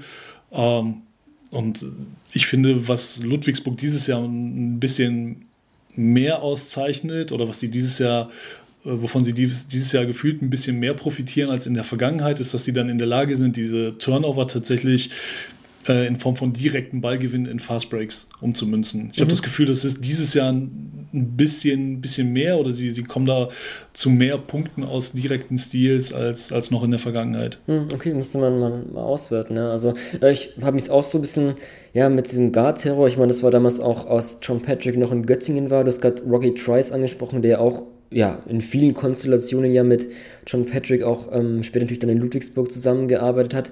Auch so ein bisschen gefragt, dieses Guard Terror war natürlich immer klar, eine 40 Minutes of Hell, äh, die Full Court Press. Ich habe mich ja so gefragt, ist dieser Guard Terror vielleicht in diesem Team mehr so über die Offense gegeben? Also ähm, vom Gefühle habe ich irgendwie so den Eindruck, dass Ludwigsburg, auch wenn du jetzt irgendwie ansprichst, dass, dass sie viele Turnovers äh, forcieren, jetzt gar nicht so sehr immer über das ganze Feld Druck macht und irgendwie dieser Guard-Terror sich so ein bisschen verschiebt, mehr so wie die Offense. Also, du hast ja wirklich mit Gedeen Carrington macht 18,5 Punkte, Marcus Knight 15,6, Nick Weiler-Babb 13,6. Da hast du halt wirklich drei Spieler, die halt wirklich über die Hälfte der Punkte schultern. Ähm, auf der anderen Seite, klar, ähm, habe ich jetzt auch beobachtet, dass halt wirklich Ludwigsburg sehr, sehr gerne jetzt ähm, so mit einer 4-Guard-Lineup Spiele beendet. Von den drei genannten ist dann noch Jalen Smith, der für mich auch vielleicht so ein bisschen der individuell stärkste Verteidiger sein könnte. Ähm, ja, irgendwie so ein bisschen also für mich haben sie, glaube ich, deswegen nur eine 8 auf der Guard-Terror-Skala, weil irgendwie so die, ich habe ein bisschen so in die Vergangenheit gekramt, so die, weiß ich nicht, so Würzburg auch, John Little, Chris Kramer vielleicht, ähm, oder auch so Ludwigsburger Teams, wo dann halt auch so Rollenspieler waren wie Brett Lösing, David McCray und sonst also Cliff Hammonds, ähm, Kelly Cotton, Rocky Trice, vielleicht so mehr so über die Defense kam, dieser Guards-Terror, aber irgendwie habe ich ja, würde ich so ein bisschen die These aufstellen, dass sich ein bisschen bei diesem Team so mehr über die Offense verlagert. Aber das ist vielleicht auch ein, eigentlich ein ganz guter Punkt, weil ähm, Offense ist ja bei Ludwigsburg immer so ein bisschen, finde ich, trotzdem so ein Thema. Kommt da, kommt da genug, aber diese Saison, finde ich, kommt da eben auf jeden Fall genug. Ja, weil du einfach ähm, mit dieser sehr kleinen Line-Up natürlich auch den Gegner dazu zwingst, eher klein zu gehen, weil ansonsten schlagen sie dich halt übers Dribbling. Ne? Beziehungsweise du, du, machst das Feld so weit, äh, gerade hier mit äh, den angesprochenen Carrington und Weiler Babb, die halt dir von draußen einfach das Spiel auch gewinnen können. Sondern hast du als Gegenentwurf einen Marcus Knight dazu, der kugelblitzartig da immer Attacke ans Brett äh, unterwegs ist. Ähm, also du, ich glaube, du, du musst als, als Defense äh, wüsste ich jetzt spontan überhaupt nicht, wo, wo, fängst du an, wo hörst du auf? Also, mhm. ne, weil du, du, musst darauf vorbereitet sein, dass sie dir die Dreier um die Ohren knallen, du musst darauf vorbereitet sein, dass sie das Brett attackieren. Du brauchst aber auch für beides brauchst du defensive Konterbewegungen, weil du irgendwo immer wirst helfen müssen. Ähm, das ist schon, das ist schon echt ein, ein sehr, sehr toughes Matchup. Ne? Und dabei tatsächlich kriegen sie es ja sogar noch hin, ähm, die Minuten einigermaßen gut zu verteilen. Also wenn man sich anschaut, dass ein Kadeen Carrington ähm, als, als Topscorer mit 29 Minuten 20 die meisten Minuten da abreißt, äh, der Typ ist halt auch noch frisch am Ende, weil mhm. er zwischendrin immer noch trotzdem genügend äh, genügend Pausen bekommt. Und ich habe mir relativ früh in der Saison irgendwann mal auf, äh, auf irgendeinem so Zettel, der bei mir neben dem Fernsehtisch rumlag, hatte ich mir aufgeschrieben, ey, Ludwigsburg hat echt das Potenzial, dieses Jahr das neue Oldenburg zu werden. Also gemessen an der Tatsache, dass sie halt einfach ne, viel Zeit haben, sich immer auf den Gegner vorzubereiten, dass mhm. sie dies Jahr nicht international spielen ja, ja, klar, und, dass sie da, dass sie, dass sie einfach ähm, das, was sie ohnehin schon sehr gut tun, dass sie einfach, dass sie einfach wahnsinnig viel Zeit haben, das zu kultivieren. Ja, und, und das echt auch zu perfektionieren. Und das zeigt sich halt Woche für Woche. Hm, ja, ja. ich finde auch halt eine Carrington, Weiler, Babb, Knight, sind auch so Spieler, die, die haben halt auch einfach körperliche und ja, physische Vorteile auch teilweise. Und ähm, ich finde, das Ludwigsburg Offensivsystem jetzt auch, muss ich jetzt schon offen so sagen, jetzt nicht sehr ansehnlich insofern, dass jetzt irgendwie viele bestimmte Plays gelaufen werden, das Playbook halt dick ist, da wird halt eigentlich schon sehr viel einfach, wir laufen jetzt das Pick and Roll oder wir gehen jetzt einfach eins gegen eins und wir halten von draußen drauf.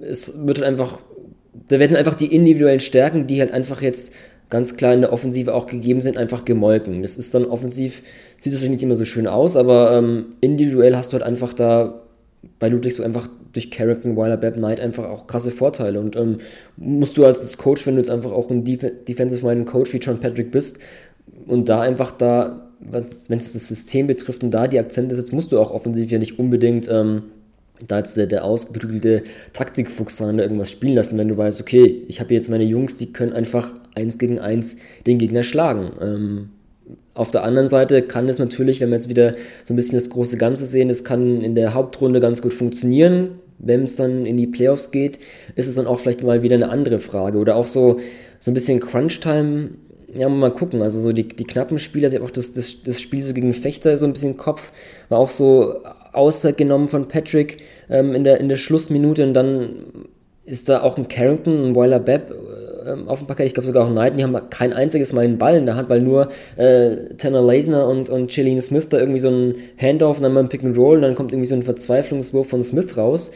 Das kann sich natürlich auch auf der anderen Seite wenn es in die Playoffs geht, wenn es enge Spiele betrifft, auch mal wieder rächen. Also ähm, klar, das ist, das ist, natürlich sehr in die Zukunft geguckt und ähm, ich kann, wenn du Oldenburg-Vergleich ansprichst, ich sehe auch eine, auch eine Welt, wo Ludwigsburg theoretisch auch Zweiter in, in der Hauptrunde werden könnte. Auch wenn, wenn ich dann nicht sagen würde, sie wären dann das zweitbeste Team, aber durch die, durch die ähm, das nicht internationale Spiel und so kann ich mir eine Welt auf jeden Fall vorstellen, wo Ludwigsburg so gut die Hauptrunde abschneidet.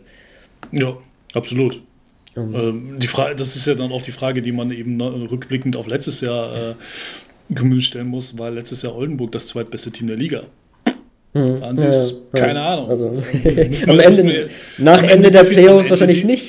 ja, am Ende definitiv ja. nicht. Ne? Ähm, deswegen ist es ist so eine, so eine Hauptrunde natürlich, äh, also ja, sie, sie, du hast, da kommen natürlich ganz viele Indikatoren, warum, es zeigt in ganz viele Richtungen, aber ähm, ja, es zählt halt dann am Ende des Tages erst ab Mai. Ne? Und, und dann ist tatsächlich eben die Frage, ähm, glaube ich, wie stabil kann Ludwigsburg vor allem auch am Brett sein. Ne? Mhm. Und, und, da haben sie natürlich jetzt äh, tatsächlich auch äh, nochmal einen sehr, sehr smarten Move gemacht, finde ich. Mhm, okay. äh, mit, der, mit der Hereinnahme von, von Jackson ähm, vom MBC. Dass du, mhm. dass du einfach sagst, hey, du hast halt nochmal Du hast halt nochmal einen Körper da unten drin, den du, den du reinstellen kannst. Äh, was ja auch letzten Endes für, für beide Seiten äh, Sinn macht. Also tatsächlich ist das, sei jetzt mal dahingestellt, ob das tatsächlich so von Anfang an geplant war oder ob das tatsächlich jetzt reiner Zufall ist, ne, dass du sagst, ey, weißt du was, wir, wir, geben, wir geben einen Spieler Richtung, Richtung MBC ab, äh, wovon beide Seiten profitieren, weil Bramley war in, in Ludwigsburg einfach mal nicht, nicht, nicht glücklich und der äh, und der MBC profitiert davon, weil sie kriegen halt einen Typen, der, der Bock zu zocken hat. Und auf der anderen Seite hast du dann jetzt mit Joey Dorsey jemanden beim MBC reingeholt, der einfach wahnsinnig effektiv ist, der, der richtig Alarm macht, der, der weiß, was er kann. Und dann sagst du, ey, okay, dann, dann kannst du halt so jemanden wie Cameron Jackson kannst du dementsprechend abgeben. Mhm. Na, stellt ja. sich dann natürlich nur noch die Frage, passt er von seinem Setup her in das Spielkonzept von John Patrick. Aber das mhm. äh, werden wir ja dann vielleicht sogar schon jetzt am Wochenende gegen Bayreuth sehen. Ja, äh, also zwei Punkte dazu. Ich finde es auch ganz, ganz witzig eigentlich, weil so ein bisschen, okay, Ludwigsburg MBC, fast so ein bisschen trade-mäßig, weil ne, Hans Brase ging ja mit David Branby in der Offseason vom MBC nach Ludwigsburg und das ist auch in der Vergangenheit ja so, so ähm, äh, Szenarien, wo Adika Peter McNeely, der war ja auch mal in Ludwigsburg, ging dann 2018 Stimmt. zum MBC und im Gegenzug ging 2018 Lamont Jones uns den umgekehrten Weg. Fand ich auch so, okay, die beiden, die können auch mal so einen Trade einfädeln. Ähm, Finde ich ganz, also vielleicht ist auch mal eine, ähm, auch eine Idee mal für einen Podcast, so ein bisschen BBL Goes Trades zur, zur Trading Battle in der NBA. Ähm, das ist nur ein Punkt. Ähm, ich war trotzdem, also auch so ein bisschen überrascht schon von Cameron Jackson, weil also, was ich jetzt bei ihm beim MBC gesehen hatte, fand ich schon so, okay, defensiv hat er nicht so funktioniert, weswegen ich ja auch schon dachte, dass halt eben auch dieser Wechsel Joe Dorsey soll die Defensive beim MBC, weil die eben auch anfällig war, so ein bisschen stabilisieren. Und Jackson fand ich dann eher so, okay, offensiv hat er vielleicht so ein bisschen so Zonen, Zonenwühler ähm, mäßig was drauf, aber fand ich dann eben eher so, okay, da kommt, kommt über die Offensive, über die Defense. Und deswegen, wenn wir über John Patrick sprechen und da so Center, die müssen ja eigentlich auch ne, Guards machen die Punkte, Center, die müssen dann vielleicht irgendwie auch schnell sein, da in der Presse bestehen können und dann Pick and Roll wirklich äh, gut rauskommen, hatchen können. Da bin ich mal gespannt, ob das Jackson wirklich kann. Auf der anderen Seite auch so ein bisschen ne, dieser Punkt, hm, Ludwigsburg, die beenden Spiele so gerne klein, die, die meisten Minuten, ne, auch dann die, die vier Guards und ähm, ja, du hast jetzt einen, Wobo natürlich, dann hast du jemand wie Tina Layson oder äh, Wimbush, die auch mal auf die 5 gehen können. Hans Brase fällt da irgendwie jetzt ganz ab, was irgendwie auch ein bisschen schade ist nach seiner MBC-Saison, dass er da in Ludwigsburg jetzt für mich jetzt nicht so wirklich funktioniert. Dann hast du noch einen Ariel Hook-Porty, der als Talent zumindest ja auch ab und zu gerne mal aufs Parkett geworfen wird. Und jetzt noch ein Cameron Jackson. Wenn du klein gehst, ist echt halt viel los auf der 5. Ich weiß nicht, ob dann wirklich dann Patrick wieder so ein bisschen traditionell in Anführungszeichen spielen will und da mit zwei nominellen großen Leuten oder ob da einfach halt dann, ja, so ein Brase dann vielleicht gar nicht mehr von der Bank aufstehen kann. Also da bin ich mal gespannt, wie wirklich so diese Minutenverteilung aussehen wird. Da bin ich ähm, noch nicht ganz, noch nicht ganz sicher, ob diese Jackson-Verpflichtung, ich bin noch ein bisschen, bisschen skeptischer, muss ich sagen, ja. Ja. ja. Also in der Theorie gibt es hier natürlich einfach mehr extreme ja. Möglichkeiten, weil du einfach sagen kannst, weil sowas, wir gehen halt richtig groß. Was weiß ich, dann gehst du halt mal wegen sogar mit, mit, äh, mit Jackson und Wohlfahrt Bottermann. Mal wegen. Oder du sagst halt, ey, du gehst halt echt dann wieder die, die ganz kleine Line-Up eben mit den vier Guards und einem Leisner auf der 5.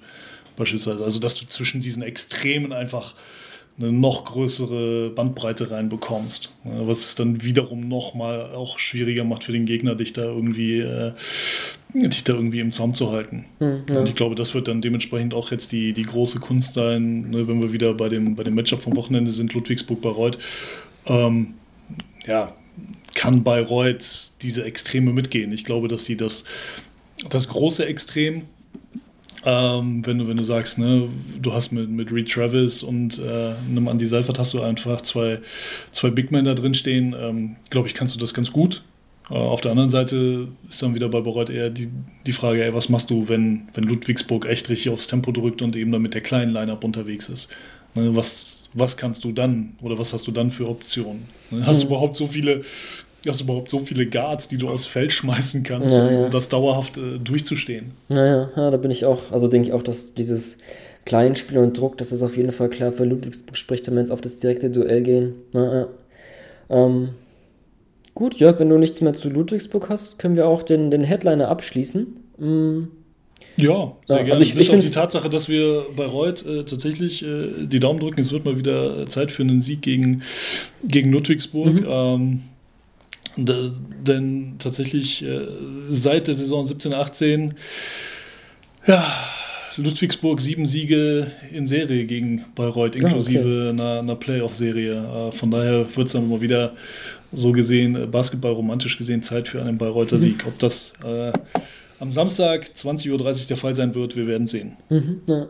Ähm, ein Spieler, der auch vor kurzem gegen Ludwigsburg aufgelaufen ist, sein, sein ja, erstmal vorletztes Spiel in der BBL, das ist Kostja Muschidi. Ähm, ja, als wir ihn auch mitbekommen haben, hat die Basketball-Löwen Braunschweig verlassen müssen. Ähm, man wollte jetzt nicht so genau sagen, was vorgefallen ist, aber es waren einfach, ähm, Zitat, dis disziplinarische Gründe, die auch dann ähm, ja, Braunschweig so die PM oder auch Sebastian Schmidt die Entscheidung eigentlich ganz einfach gemacht haben, dass man sich von Mushidi trennen muss. Ja, ich glaube, Jörg, für Mushidi persönlich nach, nach seiner Rückkehr nach einigen Jahren im Ausland, als auch für den deutschen Basketball schon eine ziemlich traurige Nachricht einfach. Also. Definitiv. Ähm, weil er einfach, wir haben ja schon oft genug über diesen, über diesen Jahrgang 1998 mhm. gesprochen mit einem Freudenberg, mit einem Hartenstein, mit einem äh, Luis Olinde und so weiter und so fort und natürlich auch mit einem Kostja Mouchi und äh, wir waren uns alle einig, das ist ein Riesending, dass er wieder in der Liga ist. Ähm, Gerade auch bei so einem spannenden Projekt wie eben jetzt im Basketballlöwen Braunschweig mit einem Pete Strobel als Rookie-Head Coach, ähm, mit einem Karim Jallo an seiner Seite, aber auch mit gestandenen Kräften wie einem Scott Everton und einem, einem Tommy Klebeis beispielsweise. Und der Junge hat ja auch eingeschlagen. Gerade so die, die letzten Spiele fand ich, war ja eigentlich, auch wenn Braunschweig ne, so, so ein bisschen, zumindest was den Rekord angeht, auf dem absteigenden Ass ist, aber ich fand, er war da durchaus einer der stabileren. Ähm, ja, und dass das jetzt, ähm, warum auch immer, da ließe sich jetzt drüber philosophieren und mutmaßen, aber das wollen wir an dieser Stelle ja nicht machen. Mhm. Ähm, aber und können nur das rein sportlich betrachten, das ist natürlich eine wahnsinnige Schwächung für das, für das Team. Mhm, Gar keine Frage. Ja. Also weil, er, weil er einfach viel, viele Dinge mitgebracht hat, die, die sonst sich so bei keinem anderen Spieler in Braunschweig äh, in einer Person vereinen. Hm, ja. ja, mutmaßen will ich jetzt auch nicht, aber ich glaube, ne, er war jetzt auch in den vergangenen Jahren häufig, habe mir auch, ähm, das heißt jetzt im, im Podcast bei Magenta Sport konnte man ihn hören oder auch bei dem Interview, das, das auf der Homepage der Basketball-Löwen Braunschweig erschienen ist, war das immer, hat man ja schon so einen Eindruck bekommen, okay, er, er, ist sich bewusst, dass er in der Vergangenheit Fehler gemacht hat.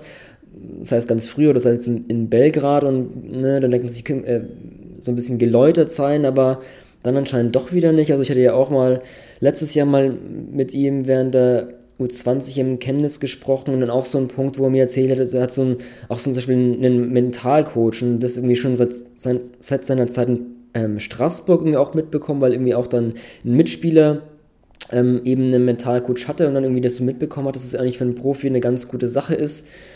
Und da auch so die Frage, okay, ja, wenn du dann schon so einen hast ähm, und da eben auch weißt, dass auf der mentalen Ebene und Off-Court, der ja auch wichtig ist als Profi, dass es dann doch eben dann wieder irgendwie so, was auch immer führt, dass es eben zur Trennung kommt, ist halt irgendwie doch, ja, ein bisschen fraglich, also schwierig. Aber du sprichst schon an, sportlich, klar, also auf jeden Fall ein Spieler, der einfach weiß, wo der Korb hängt. Ähm, 20,2 Punkte pro 30 Minuten, das ist in der BBL sogar der zweitbeste Wert hinter Asemarei.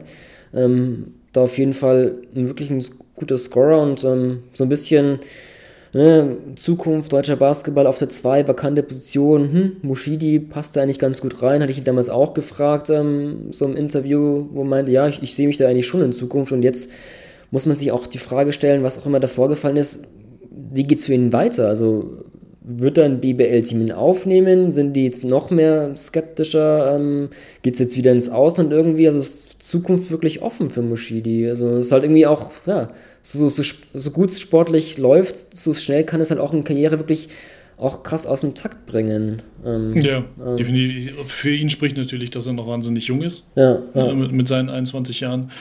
Ähm, und da einfach noch ja, viel, viel Zeit zu gehen hat, ne? viele, viele Jahre zu spielen hat. Und äh, du hast es auch schon angesprochen, ne? den ganzen Weg zurück bis, bis nach Straßburg. Das war in der Saison 15, 16. Und das ist ja nun mal jetzt auch schon wieder vier Jahre her. Mhm. Also der, der Junge hat ja einfach schon auch ja, ein bisschen was gesehen ne? von der Basketballwelt. Und äh, ähm, kann dann natürlich, wenn er, was auch immer die nächsten Schritte sein mögen, äh, wenn er es richtig anstellt, kann dann noch ganz, ganz viel Positives bei rumkommen. Ne, vielleicht, äh, weiß ich nicht, vielleicht erfahren wir irgendwann in nachher oder in, in mittlerer Zukunft ähm, noch ein bisschen mehr, was da passiert ist in, in Braunschweig, sofern es dann irgendwie von, von Belang ist für, für den sportlichen Bereich. Ja, ja. Ähm, vielleicht aber auch nicht. Aber es ist natürlich so, dass du, dass das am Ende des Tages kannst du es nie, nie ganz trennen. Ne? Weil du, mhm.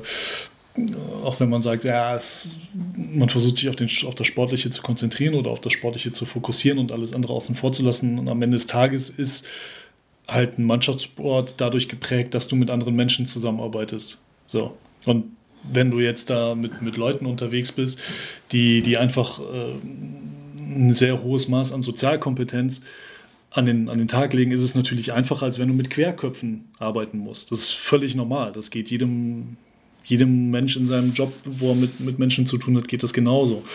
Ähm, und und äh, da denke ich, ja, wird halt, muss, muss er dann natürlich dann jetzt, wie gesagt, ohne genau zu wissen, was in Braunschweig passiert ist, äh, aber da muss er natürlich dann einfach in der Zukunft zeigen, dass er da dass er da sauber arbeiten kann. Hm, ne? ja. Weil basketballerisch, wie gesagt, steht das ja steht das völlig außer Frage. Hm. Na, wenn du es schon ansprichst, man kann es das, ne, das eine auch nicht vom sportlichen trennen, ist halt auch so dieses, ähm, ja, dieser Charaktermuschidi ja auch was, was auf dem Parkett ja auch, auch dir was bringt, weil er auch einfach ein Spieler ist, das hat man jetzt auch in Braunschweig gesehen, der jetzt irgendwie auch, der keine Angst hat, der auch dann, ähm, dann auch, ja, so diesen, er hat selbst irgendwie so diesen Swagger genannt, wo er dann auch einfach, wo dann auch ein bisschen Emotionen rauskommen, was ich jetzt eigentlich per se auf dem Parkett jetzt auch überhaupt nicht schlecht finde. Und so ein Spieler, wenn wir jetzt immer über deutschen Nachwuchsbasketball, Guard-Positionen so ein bisschen, wir brauchen Kreativität, wir brauchen Spieler, die nicht, weiß ich nicht, roboterhaft Systeme durchlaufen, sondern auch jemand, der da ausbrechen kann und der da einfach auch die großen Würfe nehmen will. Und das ist halt vom Mushidi, vom Spielertyp auf jeden Fall. Und das macht ihn auf der anderen Seite, wenn wir jetzt wieder aufs Sportliche gehen, ja auch umso interessanter inter umso interessanter. Ähm, also, ne, ich, ja, ist da auch einfach. Ja, absolut. Der, Degger-Dreier ja gegen Ulm, der. Ja. Das ist, hat ja auch, oder AST MVP, es ja, gibt ja genug Beispiele, was Moschini in seiner jungen Karriere auch gezeigt hat, was er auch einfach, wie er einfach eine Offensive oder wie er ein Spiel übernehmen kann. Das macht ihn natürlich dann noch umso interessanter, sportlich auf jeden Fall. Absolut, ja, es ist einfach eine, eine Qualität, die du, ähm, die du halt brauchst. Also gerade wenn du, wenn du sagst hier, ne, es, es, soll Richtung, es soll Richtung Nationalmannschaft gehen, dass du, ähm, dass du da nicht nur Leute rumlaufen hast, die äh, verteidigen und den freien Dreier aus der Ecke nehmen. So, du brauchst halt auch Jungs, die, die ne, dieses kreative Element, von dem du gesprochen hast, auch ein bisschen mit reinbringen. Ne? Klar, da sind wir natürlich jetzt auf der Eins mit Maudolo echt schwer gesegnet. aber gerade eben auf, den, auf der Flügelposition, gerade auf der Position 2, ähm, ähm, will ich nicht sagen, dass wir, dass wir da keine guten Jungs rumlaufen haben, um Gottes Willen. Aber das ist sicherlich eine, die Position, gerade die, die Shooting Guard Position, die, wo offensiv noch am meisten Luft nach oben gewesen ist in den letzten paar Jahren. So, mhm. Und wenn du dann natürlich sagst, ey, du, du hast, du hättest jemanden wie Kostja, den du da reinschmeißen kannst, der eben weiß, wo der Korb hängt, der scoren will, der Zeit seines Lebens ein Scorer gewesen ist und ähm, das auch zum Glück nie, äh, das bei ihm auch zum Glück nie abtrainiert wurde, ne? sondern weil es halt irgendwie hätte heißen können, so ja, du bist hier der Youngster, du bist der Rookie, äh, verteidige erstmal und dann können wir, dann können wir über irgendwelche Würfe reden. Nein, ey, der, der war ja auch zum Glück immer in Positionen oder bei Clubs, ne, sowohl in, in Belgrad als auch denn jetzt in Braunschweig, wo ihm dieses offensive Vertrauen gegeben wurde. Hm. Und das ist ja für eine Entwicklung, für die Entwicklung von einem jungen Spieler wahnsinnig wichtig, dass hm. er einfach sagen kann, okay, hey, ich kann auch mal, ich kann auch mal machen und dann hast du eben so Spiele wie ne, das Ding gegen Ulm, wo er, wo er da am Ende das, das mitentscheidende Ding reinwirft. Hm, ja, wobei ich auch von, so von den Anlagen auch immer so fand, wenn ich da auch bis auf das AST zurückgehen, wo er auch damals, glaube ich, Finale gegen die Türkei und da auch, ich, ah, ich weiß seinen Namen gerade nicht mehr, aber auch so einen, so einen türkischen Flügel-Topscorer, der wirklich auch defensiv auf ein Spiel genommen hat, auch die Anlagen hat da wirklich defensiv, also die, die Armspannweite hat so als Guard eine gute Größe und er kommt jetzt irgendwie immer nicht so ganz athletisch rüber, aber hat irgendwie so eine versteckte Athletik. Also ich hatte, ah, da gibt es auch so ein paar so Szenen, wo er dann auch so mit so ein paar Blocks überrascht hat. Gegen MBC habe ich da auch so ein so, so Rim Protector gegen Sergio Kerouche so ein, so ein Block in Erinnerung. Und da hat er, finde ich, auch sogar Anlagen, wirklich auch ein wirklich ganz guter Verteidiger zu sein. Also ähm, da hat Moshidi für mich auch noch, auch noch recht, recht viel Potenzial sogar, was, was die Seite betrifft. Ähm, ja, also er, er sieht nicht äh, sagen wir so, er sieht oftmals gefühlt langsamer aus, mm. als er eigentlich ist. ne, aber einfach auch, weil er, weil er hat halt eine, eine wahnsinns Armspannweite, hat äh, auch verhältnismäßig hoch sitzende, sitzende Schultern, hat natürlich auch für, für sein Alter echt auch schon einen Körper, ne, den, er, den er mit sich rumträgt. Ähm, und und ähm, ja, ist jetzt nicht, also, na, ich möchte auch nicht sagen, dass das nicht, nicht, nicht flashy oder nicht smooth ist bei ihm, aber es wirkt, wirkt ähm, immer ein bisschen äh, wie, so ein, wie, so ein, wie so ein Motor, wie so eine, wie so eine mechanische Apparatur. Es wirkt alles sehr, sehr kraftvoll bei ihm, sagen wir es mhm. mal so, mhm, finde ja. ich. Ne? Ja, obwohl er auch, also, ja, sehe ich, aber wo, wo, er auch teilweise krass, krasse Koordination hat. Also ich habe irgendwie so ein, auch so gegen Ulm, um das Spiel wieder zu, da gab es so eine krasse Szene, wo so ein Spin-Move und dann ist er irgendwie mit dem Rücken zum Korb und ich kann diese Szene gar nicht mal genau beschreiben, also so ein Layup dann mit der falschen Hand, wo wo er wirklich so krasse koordinative Fähigkeiten bringt, um da so einen Wurf loszuwerden. Ähm, es war vielleicht nicht ganz gewollt und auch sehr spontan, aber es spricht halt auch wieder für ihn, dass er in so einer Situation da irgendwie so ein, so ein Wurf los wird. Aber ich, ich, ich, ich, ich sehe schon, was du meinst, ja. Aber diese, diese hochsitzenden Schultern, das ist irgendwie ein Ding von dir, oder? Ich muss jetzt gerade ich muss jetzt ja, gerade an, an, einen Podcast mit, mit Ima Ocheda denken. Ima Ocheda, ja, ja. Props ja, dafür so. erstmal, aber da hast du auch gemeint, da guckst du immer drauf, oder? Ja, das ist, das ist irgendwie so ein so Merkmal, was bei mir immer total hängen bleibt, tatsächlich. Okay. Äh, na, aber, aber Kostja, der der hat, also was, was ihn natürlich auch auszeichnet, ist einfach so ein instinktives Spielverständnis. Mhm, ja, ja. Ähm, ich glaube, das, das kannst du halt auch ganz, ganz schwer nur antrainieren. Also vor allem, wenn es dann gepaart ist mit diesem Scoring-Talent, ne? dass, dass er auch jemand ist, der, der ein gutes Gespür dafür hat, äh, wann er wohin muss. Ne? Oder, oder was er auch dann selbst wenn es die nicht geplanten sind, sondern, sondern eher die spontan auftretenden Bewegungen, äh, so wie der von dir angesprochene Spin-Move da, wo du sagst, ey, ne, der, der, ist so im, im Fluss des Spiels und, und daraus ergeben sich dann äh, wieder ganz viele Dinge für ihn. Hm, ja. Also ich glaube, das ist, äh, das ist ein ganz, ganz interessanter basketballerischer Wesenszug, den, den einfach die allerwenigsten haben. Hm. Ja. Aber die Frage ist halt tatsächlich, wo, wo kommt er jetzt unter? Mhm. Sehen, sehen, sehen wir Kostja Mushidi dieses Jahr nochmal in der BBL? Ja. Also man, das ist sportlich, dass er da sofort auch einschlagen kann. Ich glaube, das hat man unbestritten in Braunschweig gesehen. Aber jetzt mehr der Geschichte, das ist echt, ja. Sind wir gespannt, ob und wann wir Mushidi wieder in der BBL sehen. Ähm, ja, wir haben schon angesprochen, so weiß, wo der Korb hängt, so als Passgeber ist er vielleicht nicht ganz aufgefallen. Aber ähm, jetzt in der Lineup wollen wir ähm, ja, über, über die Passgeber sprechen. Ich habe es einleitend gesagt, ähm, so ein bisschen die Weihnachtsmänner, also ja, passend zur Weihnachtszeit, Geschenke verteilen. Wollen wir jetzt so eine Lineup aufstellen aus unseren fünf Spielen, wo wir meinen, ja, die hat man gerne in den Reihen, die, die verteilen die Assists. Äh, das sind gute Passgeber. Ähm, ja, gleich an dich die Frage, mit, mit welchem Spieler fängst du denn deine, deine Lineup an?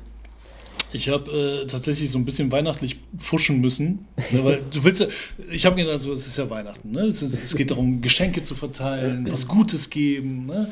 Ähm, und da willst, du willst ja auch nicht immer, du willst ja nicht von, von, von der Freundin, von der Oma und von der Mutter, du willst ja nicht von jedem irgendwie ein paar Socken bekommen. Ne? Du willst ja schon so ein bisschen Diversität in den Geschenken haben. Deswegen bin ich jetzt nicht nur bei Passgebern äh, okay. gelandet, tatsächlich, was meine fünf angeht. Ich gebe das zu. Ähm, aber nichtsdestotrotz natürlich auf der 1 äh, Jovan Novak. 8,3 mhm. Assists. Also wenn jemand weiß, wie er die Geschenke an den Mann bringt, dann, dann Jovan Novak. Auch wenn, glaube ich, zuletzt äh, der einbeinige Dreier nicht mehr so gut fiel wie noch in der Vergangenheit. Aber da wolltest mhm, du ja. ja. nach, das wolltest du ja nachhalten. Also ich habe ähm, mir die Statistiken als, als Passgeber notiert. Ist einfach, ist einfach top. Ja, also ich habe mir die Stats notiert, ich habe sie jetzt gar nicht zur Hand, aber die Quote des einbeinigen Dreiers ist in der Tat ein bisschen runtergegangen. Die, die nähern sich so ein bisschen an, so einbeinig, beidbeinig. Einbeinig ist noch vor beidbeinig, aber ähm, ja. Wobei Novak ja auch so ein bisschen auch Geschenke mal fallen lassen kann. Also wenn da irgendwas Zerbrechliches drin ist, musst du aufpassen, ja. Und das stimmt allerdings, ja. ja.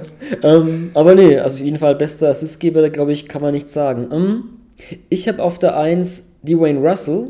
Mh, mm, ja, ich habe mir so auch, ich habe mir so schon bei meiner Line so, so schon Gedanken gemacht, auch so ein, wirklich so ein Team aufzustellen. Also ich hätte nicht, nicht nur Guards zum Beispiel, aber ich brauchte einfach, ähm, dachte ich mir, jemand, der ganz schnell ist und einfach dadurch ähm, Geschenke verteilt, indem man halt einfach tief in die Defense vordringt und da mit Schnelligkeit die Defense ein bisschen zum Kollabieren bringt. Aber auch für mich so Kreilsheim müsste man mal auswerten, das Team, das vielleicht so die meisten Alley-Oop-Anspiele macht. Also so ein Russell, Aaron Jones Pick and Roll und dann der, der Alley-Oop-Pass auf Jones. Ich glaube, gegen Oldenburg habe ich da einige Beispiele im Kopf. Ähm, da, da dürfte Kreisheim ganz oben dabei sein und ähm, ja, Russell mit, mit 6,1 Assists bei nur 1,6 Turnover. Das dürfte vielleicht sogar nach hinter Braden Hobbs so der beste Wert sein. Müssen wir auch mal auswerten. Deswegen für mich Russell ist bei mir auf der 1. Ähm, sehr guter Pick. Vor allem echt auch diese die Frequenz, mit der die die, äh, die Alley-Oop-Anspiele da raushauen. Ne? Es ist ja mhm. nicht so, dass du das Gefühl hast, ja, die machen mal einen pro Spiel, wenn irgendwie die Bahn frei ist. Ja, ja, ja. Das ist äh, gefühlt bei denen echt halt Standard. Dass, sie, dass sie das auch ganz explizit immer so suchen. Ne? Und äh, gut, der Erfolg gibt ihnen ja auch, gibt ihnen ja auch recht. Finde ich gut, finde ich einen guten Pick. Wen hast du auf der 2? Äh, doch dann, also auch wenn ich gesagt habe, ich will in so ein Team auffüllen, da habe ich noch so ein bisschen getrickst habe auch einen Einser. Ich habe Killian Hayes.